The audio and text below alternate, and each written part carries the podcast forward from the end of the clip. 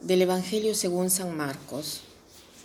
En aquel tiempo, cuando salía Jesús al camino, se le acercó uno corriendo, se arrodilló y le preguntó, Maestro bueno, ¿qué haré para heredar la vida eterna?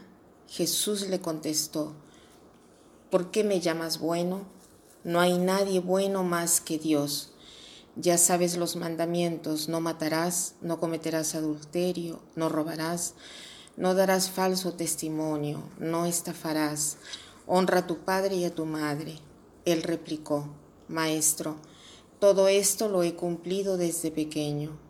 Jesús se lo quedó mirando con cariño y le dijo, Una cosa te falta, anda, vende lo que tienes, dale el dinero a los pobres, así tendrás un tesoro en el cielo y luego sígueme.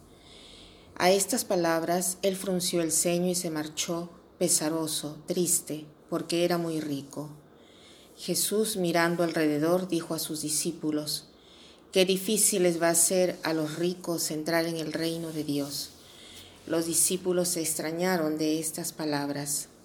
Añadió Jesús añadió, Hijos, qué difícil les va Qué difícil es entrar en el reino de los cielos a los que ponen su confianza en el dinero. Más fácil es a un camello pasar por el ojo de una aguja que a un rico entrar en el reino de Dios. Ellos se espantaron y comentaban, entonces, ¿quién podrá salvarse? Jesús se les quedó mirando y les dijo, es imposible para los hombres, no para Dios. Dios lo puede todo.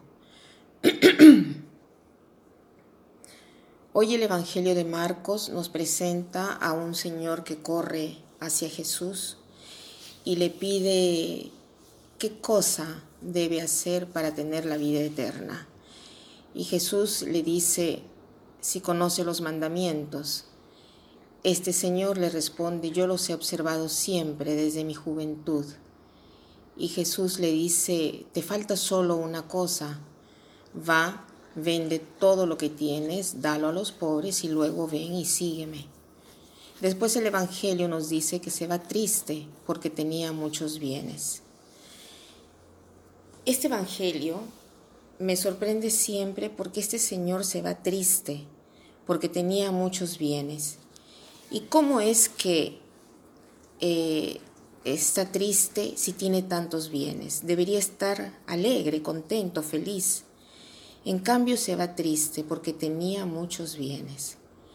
El hecho de la tristeza quiere decir que este señor poseía estas cosas de manera desordenada y no de manera ordenada a la manera de Dios, porque porque Dios no quiere que nosotros poseamos tal cosa de manera triste.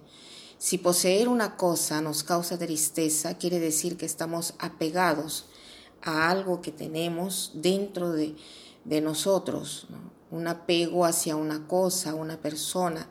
Esto es una dependencia, o sea, una falta de libertad. Jesús nos quiere libres, capaces de amar verdaderamente y esto y uno esto lo hace cuando no tiene el apego a nada.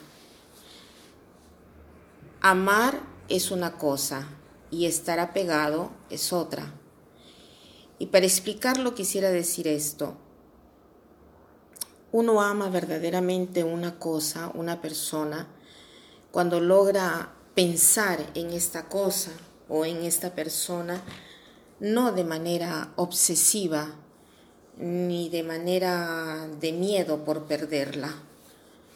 La relación de la dependencia es cuando el pensamiento se convierte en sombrío o en sombrío. El sentimiento es pesante.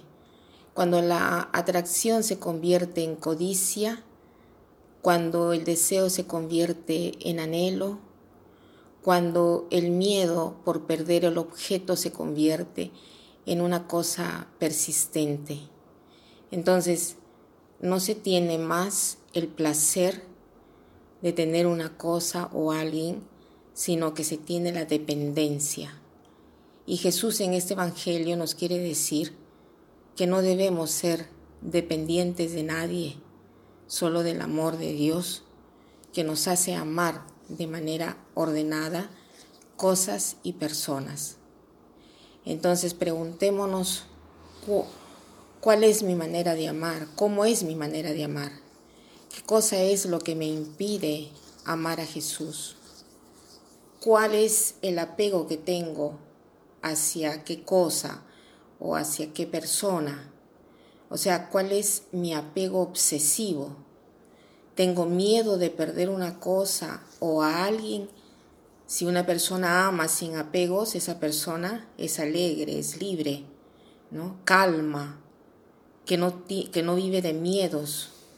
En cambio, el apego nos quita la fuerza vital, porque el apego hacia las personas, hacia las cosas, etc., quiere decir que, que logro ver mi vida de cómo la estoy viviendo ahora el apego quiere decir el miedo de perder lo que tengo en este momento. Entonces vivo con ansia, con temor. El Señor en cambio quiere nuestro gozo, quiere nuestra paz. Veamos qué cosa me impide amar verdaderamente, hacia cuáles personas o cosas estoy más apegado y, y hagamos un paso atrás. No quiere decir menos amor, sino puro amor, verdadero amor. El desapego es que cuando yo eh, tengo miedo de perder esto o cual cosa, yo digo al Señor, confío en ti. Sé que aquello que tú desearás para mi vida es lo mejor, por lo tanto, tengo la paz y así no tendré pensamientos de dependencia, sino de libertad. Digamos al Señor, Señor, ayúdame en este camino de liberación. No quiero que nada tome mi corazón al punto de obsesionarme eh, y, para tener este miedo que tengo por lo, por lo que tengo. Y para terminar quiero citar esta frase que dice así.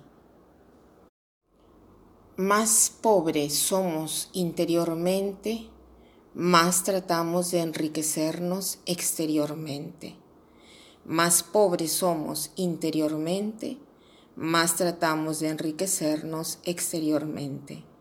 Que pasen un buen día.